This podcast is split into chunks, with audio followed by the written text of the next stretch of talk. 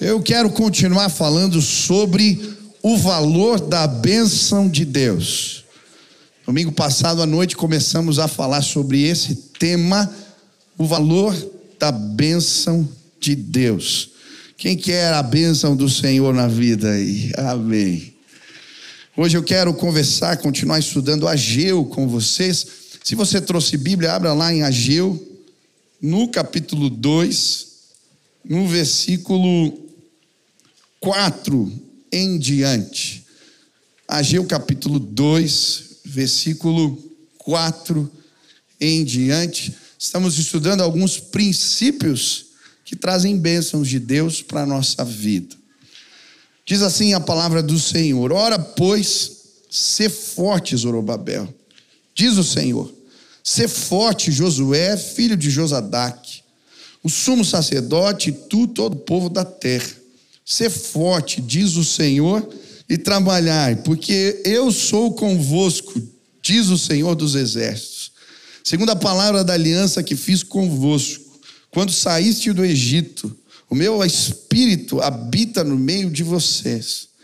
Não temais, pois assim diz o Senhor dos exércitos: ainda uma vez, dentro em pouco, farei abalar o céu e a terra, o mar e a terra seca. Farei abalar todas as nações, e as coisas preciosas de todas as nações virão, e encherei de glória esta casa, diz o Senhor dos exércitos. Você pode ter tudo na vida, mas se não tiver a bênção de Deus, é como se não tivesse nada. Vou repetir: você pode ter tudo na vida, mas se não tiver a bênção de Deus, é como se não tivesse nada. Se você leu já o livro de Ageu, você vai entender que o problema do povo de Israel não era financeiro. Eles tinham recursos para construir casas apaineladas, diz a Bíblia. Apainelada é um termo que designa aqueles painéis de madeira que eles revestiam as casas, eram usadas nas casas dos reis, era um artigo de luxo. A Bíblia está dizendo: olha, vocês estão construindo casas luxuosas, mas porque não têm a bênção de Deus, é como se não tivessem nada. E aí no capítulo 1, ele vai descrever alguns sintomas que representam quando a bênção de Deus está indo embora. Às vezes a bênção de Deus está fugindo da gente, ela está escorrendo pelas nossas mãos e a gente não percebe. Sansão não percebeu quando o favor de Deus foi embora da sua vida. Talvez você chegou aqui, mas os sintomas, a Geu vai apontá-los e eles nos ajudam a entender algumas coisas. Ele vai dizer: tende semeado muito e recolhido pouco. Existem alguns tipos de baixa produtividade que tem a ver com a ausência da bênção de Deus. A gente trabalha, trabalha, se esforça, se esforça, mas parece que está nadando contra a correnteza. Eu lembro uma vez que eu resolvi andar na praia e voltar nadando pelo mar. E quando eu parei para ver onde eu estava, eu tinha andado para trás. Quando a gente não tem a bênção de Deus, a gente se esforça, trabalha muito, mas é como se andássemos para trás. Ele continua falando das compulsões comem, mas não chega para fartar-vos, bebei, mas não dá para saciar-vos, vestir, mas ninguém se aquece. Existem algumas compulsões que têm a ver com, na verdade, fome da alma. A bênção de Deus foi embora e a alma está clamando. E aí, a gente compra, mas não se satisfaz. A gente come, a gente bebe, mas nada é capaz de nos saciar. Eu não sei se você já teve uma compulsão por comida. Já teve? Eu já tive. Já acordar de noite, abre o armário e vai comendo o que tem pela frente. Dorme mais um pouco e acorda de novo. E aí você mistura tudo, é bolacha com leite, depois vem um sanduíche com salame, o resto da janta, é uma confusão. A gente come, compra vestes boas, mas quando a bênção de Deus não está com a gente, nada é capaz de nos saciar. Ele continua falando: vocês estão ajudando em saquetéis furados. Saquetel era um saquinho que eles costuravam, faziam uma carteira, guardavam dinheiro ali. Ele está falando, vocês estão com a carteira furada. E sabe, por vezes a gente investe em coisas que a gente sabe que não vai dar certo. Você já se auto-sabotou? Quem já fez isso? Eu lembro de atender uma pessoa que me disse: Eu entrei nesse relacionamento e eu sabia que não ia dar certo. Mas por que entrou? Porque estava carente, ela me disse. Às vezes a gente não fecha alguns buracos da alma, e eles são como ralos que puxam tudo que tem valor para nós. Vai embora, desaparece. Talvez você chegou aqui e você tenha se auto-sabotado. Sabe por quê? Você pode ter tudo na vida, mas se a bênção de Deus não estiver com você, nada será capaz de te saciar. A Bíblia continua falando das frustrações. Esperam muito e veio a ser pouco. Quando trouxeste para casa, eu com assopro dissipei. É o gosto amargo da frustração. Quem já brincou de fazer castelo de areia na praia? Já brincou? Sobe a maré e leva tudo embora. Às vezes a gente faz sonhos dessa forma. Você casa sem a bênção de Deus, você faz negócios sem a bênção de Deus, você faz sociedade sem a bênção de Deus e num sopro tudo parece que vai embora, desaparece. Talvez você chegou aqui sentindo o gosto amargo da frustração. Porque a gente pode ter tudo na vida, mas se não tiver a bênção de Deus, e aí ele fala: o céu reteve o seu orvalho, a terra não produziu. Quando Deus põe a mão, a gente se sente impotente. Não tem o que fazer. Não tem o que fazer. Quando a bênção de Deus foge da gente, esse é o sentimento. E então o Angel começa a explicar o que, que a gente pode fazer para recuperar a bênção de Deus. Hoje, pessoas vão trazer para casa a bênção de Deus. Você vai sair daqui abastecido em nome de Jesus. Guarde o que eu vou falar para você. Amém? Semana passada estudamos dois princípios: Deus em primeiro lugar e ouvir Deus. Ouvir Deus é melhor. A bênção de Deus vem quando a gente escuta e quando a gente o prioriza. Mas eu quero falar de outro princípio que vai liberar graça, favor de Deus sobre a sua vida. Esse princípio é coragem. Coragem. Hoje eu vim dizer para você três vezes: coragem, coragem, coragem. Repete comigo: coragem. Diga para o teu irmão: coragem. Deus quer te abençoar. Eu acho interessante. A Bíblia vai dizer no versículo 4: Seja forte, Zorobabel. Seja forte, Josué. Seja forte, povo de Deus. Se você tem a Bíblia na NVI, a palavra é coragem três vezes. É interessante porque esse texto começa com uma data. Ageu está pregando numa festa chamada Festa dos Tabernáculos. E durante essa festa, eles tinham o hábito de ler o livro de Deuteronômio inteiro. E o, número de, e o livro de Deuteronômio termina com um recado de Moisés para Josué. Ele vai repetir três vezes: seja forte, tenha coragem. Se você continuar lendo a Bíblia, o livro de Josué começa com Deus falando com Josué três vezes. Seja forte, corajoso, não temas, nem te espantes, porque eu sou contigo por onde quer que andares. Se você conhece a história de Davi, quando ele comissiona Salomão para construir o templo do Senhor, ele vai dizer três vezes: coragem, seja forte, e o que, que significa isso? É interessante porque no hebraico eles não usavam superlativo como na nossa língua.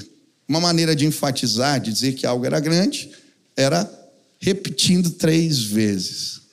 Em outras palavras, o que a Bíblia está dizendo, vocês precisam de muita coragem. A palavra seja forte, a melhor tradução para ela é duro como uma pedra resistente. A Bíblia está falando sobre resiliência, capacidade de suportar pressão. A Bíblia não nos isenta de passarmos por provas. Eu estou vendo aqui o doutor William, eu lembro que eu cheguei um dia meio judiado no seu consultório e ele falou para mim: Meu filho, você já apertou demais um parafuso? O que acontece? Espana, eu falei. Isso é o estresse. Sabe, Tem vezes que, mesmo a gente querendo, não tem como fugir de algumas pressões. Elas vão vir.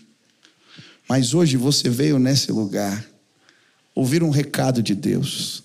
Eu posso te fazer forte. Ei, olha para mim, você não vai espanar em nome de Jesus. A força de Deus vai ser derramada sobre a sua vida. É uma promessa, é uma graça de Deus. Mas por que, que eles precisavam ser fortes? Para terminar o que Deus tinha mandado eles fazerem. Eles tinham começado o tempo do Senhor e vieram as pressões. E eles pararam. E mexer naquelas ruínas, naqueles escombros, consertar o que precisava de conserto, era algo desconfortável. Envolvia o descontentamento, descontentamento de lideranças antigas. Os mais velhos não aprovaram aquela construção. Envolvia enfrentar o desgosto dos povos vizinhos. Os samaritanos se ofereceram para ajudar, eles não quiseram ajuda e agora eles estavam tentando impedir, usar até armas. Envolvia o descontentamento do rei, que tinha feito um embargo da obra podia ser considerado insurreição. Era complicado mexer naquilo.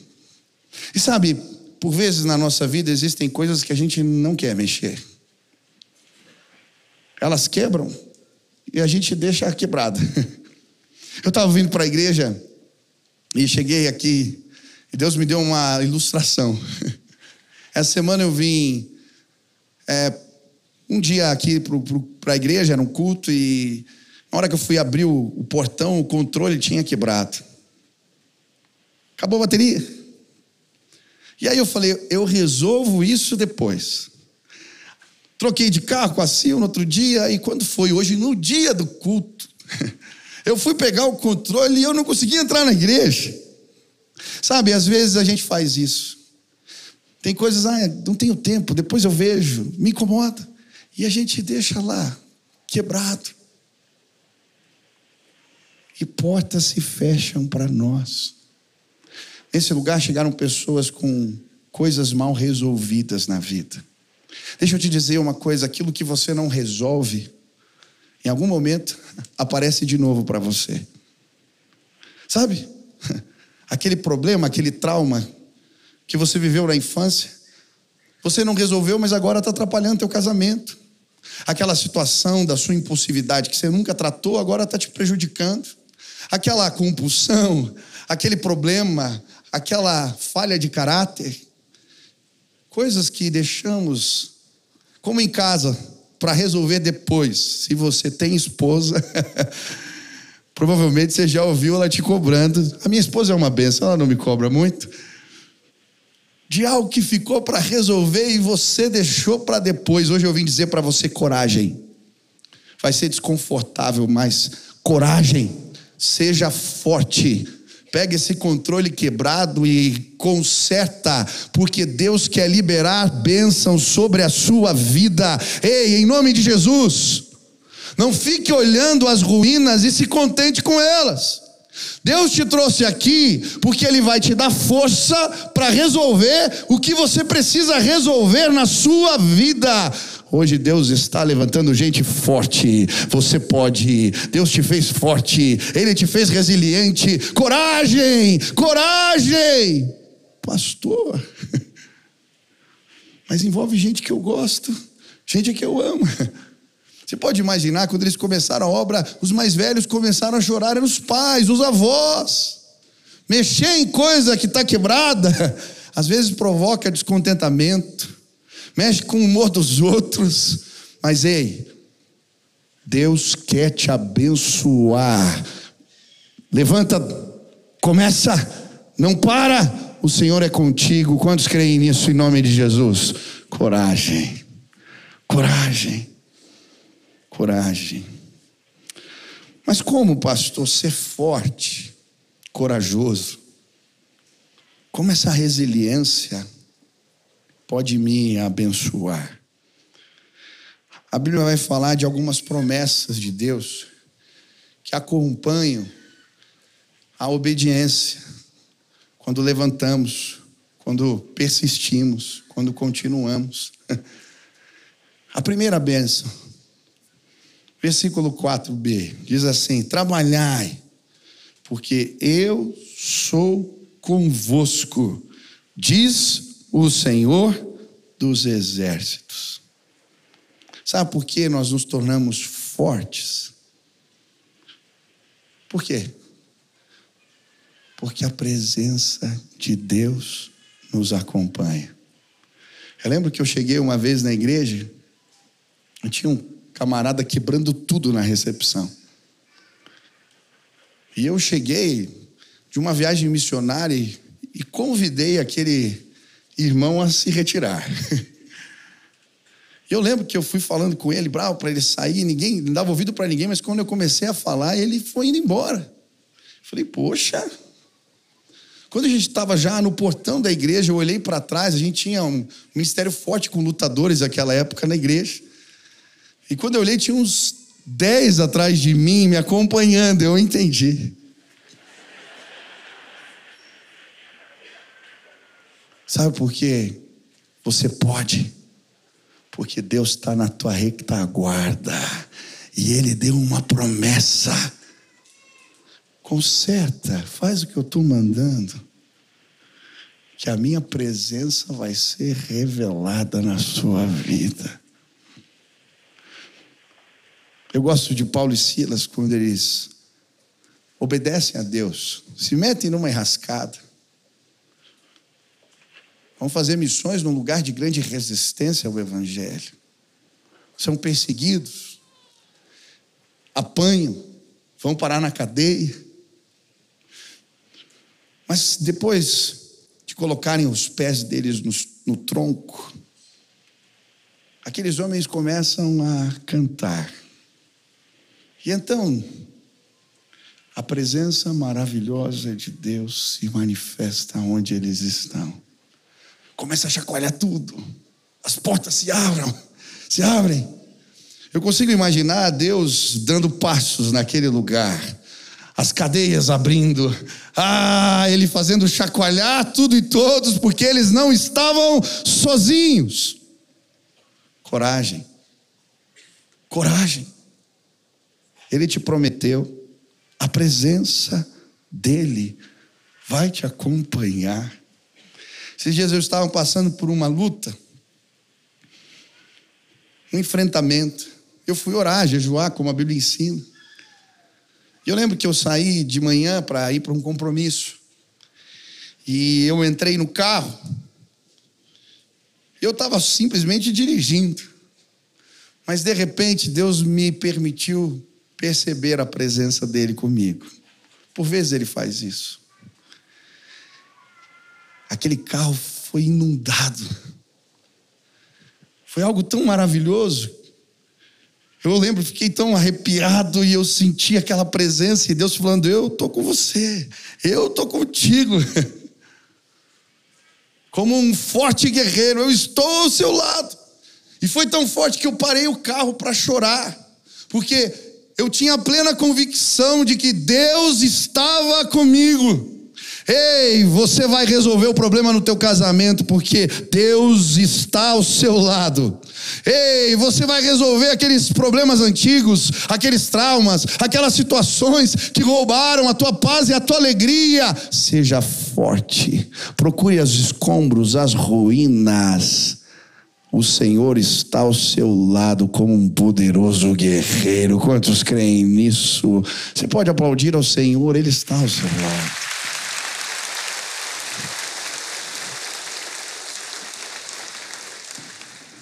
Outra promessa: fidelidade. O texto vai dizer no versículo 5: segundo a palavra da aliança que fiz convosco quando saíste do Egito. O meu espírito habita no meio de vocês. Não temam. Agora ele vai falar da aliança. E a segunda promessa de Deus, quando nos levantamos, somos fortes em obediência, é a fidelidade. São vários os textos. Ser fiel até a morte, da ti é a coroa da vida. A Bíblia fala que Deus responde fidelidade com fidelidade. E ele vai ilustrar falando da fidelidade de um casamento, de uma aliança que construímos. Esses dias eu participei de um casamento e hoje em dia nos votos o pessoal não faz mais votos tradicionais, né? Normalmente um diz para o outro o seu compromisso. E eu estava ouvindo, o rapaz começou a falar, e eu falei: esse cara vai se enrolar. E ele começou a fazer promessas apaixonadas. E começou a prometer demais. Ele começou, eu lembro, disse assim: Eu vou levar café da manhã todo dia para você. falei, Ih. Eu vou fazer massagem nos seus pés quando você chegar cansada do trabalho. falei, cara. Eu queria dizer para ele: para, ela vai cobrar. Mas ele estava empolgado. Olha, leve anotações, é melhor você ler e perguntar para alguém. Tem compromissos que a gente tem que cuidar. Sabe, às vezes a gente faz votos com Deus como um noivo descuidado. Mas a Bíblia, quando fala da aliança da parte de Deus, ela vai dizer: Ele não é homem para mentir, nem filho do homem para cometer engano. O que ele fala acontece. Sabe, por vezes na nossa vida, os compromissos que fazemos, eles são testados. Abraão tinha um compromisso com Deus que foi testado. Ele passou pelo teste do tempo. Deus lhe deu promessas. Ele saiu da sua terra, da sua casa, como Deus havia mandado, e o Senhor disse para ele: Olha, eu vou te abençoar, você terá muitos filhos, uma descendência como as estrelas do céu. E o tempo foi passando, o tempo foi passando, o tempo foi passando. Um dia, Abraão sai da sua tenda para reclamar, está bravo com Deus e as suas promessas. Talvez você chegou aqui e algumas promessas de Deus estão demorando para chegar. Deus faz algo com Abraão. Ele diz: pega animais, corta no meio. Abraão corta os animais no meio. Existia algo no mundo antigo que se chamava aliança de cortes. Quando alguém ia fazer contrato, o jeito deles firmarem um pacto era pegando animais, cortando no meio, colocando um do lado do outro, as partes um do lado do outro. E então eles passavam no meio dos animais, dizendo: que isso aconteça comigo se eu não cumprir a minha parte no acordo. Deus manda Abraão pegar animais. Quando ele põe as partes uma do lado da outra, Deus vem como fogo e passa no meio dos animais, como se dissesse: que isso aconteça comigo. Se eu não cumprir, eu vou fazer aquilo que eu te disse que iria fazer aquele homem idoso com a sua mulher idosa recebem a promessa de Deus.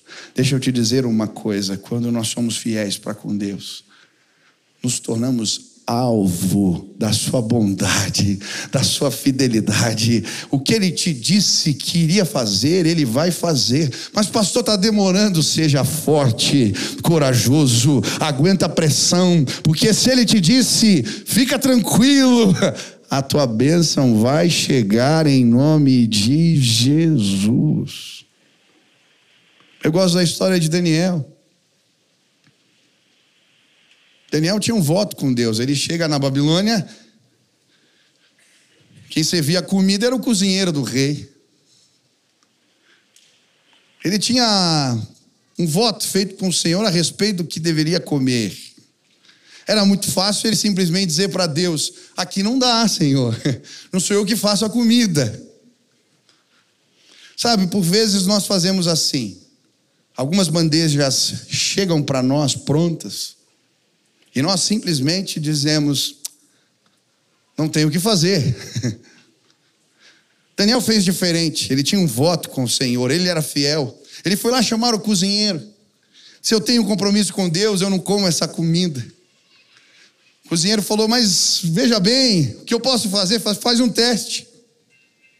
Durante dez dias. Prepara a comida que eu estou te falando e veja o que vai acontecer. Daniel comeu a comida segundo o voto que tinha feito com Deus, e depois dos dez dias ele provou o que? Fidelidade. Mais forte, mais esperto, dos que serviam na, no palácio. O cozinheiro então estabelece esse cardápio para todos. Sabe, hoje em bandejas estão sendo servidas para nós. Várias. Elas chegam. E às vezes a impressão que dá é: não tenho o que fazer. Serviram essa comida aqui e não tenho o que fazer. Deus está chamando o seu povo neste tempo para dizer: Eu não como essas comidas. Se nós formos fiéis, Deus vai derramar o seu favor e a sua bênção sobre nós. Estamos num tempo onde no Supremo está sendo julgada uma causa que vai de encontro àquilo que acreditamos. Quando fala descriminalização do aborto até a décima segunda semana, às vezes o que nos resta é dizer, ah, fazer o quê? Mas eu creio, nós somos povo de Deus nós podemos levantar um clamor. No começo desse ano, eu estava orando e Deus me deu um, mostrou uma imagem, eram milhares de pessoas de joelhos na frente dos palácios de governo. Eu não entendi aquilo. Depois, numa reunião que fizemos com os pastores, orando para que Deus nos revelasse o plano para esse ano, o Paulinho compartilhou o que ele estava vendo enquanto orava. E ele compartilhou exatamente a mesma visão. Ontem eu tive o privilégio de ir para uma reunião, para uma assembleia solene. Estamos levantando os líderes. Não combatemos guerras espirituais com as armas da carne, não é brigando, discutindo, meu amigo. Nós queremos convocar o povo de Deus e um dia eu vou pôr a data aqui, nós vamos para frente dos palácios do governo dizer: nós queremos a bênção de Deus nessa terra. Não institucionalize a iniquidade. Nós não concordamos com isso. Eu não vou provar desta comida estragada. Amém? Quantos concordam com isso?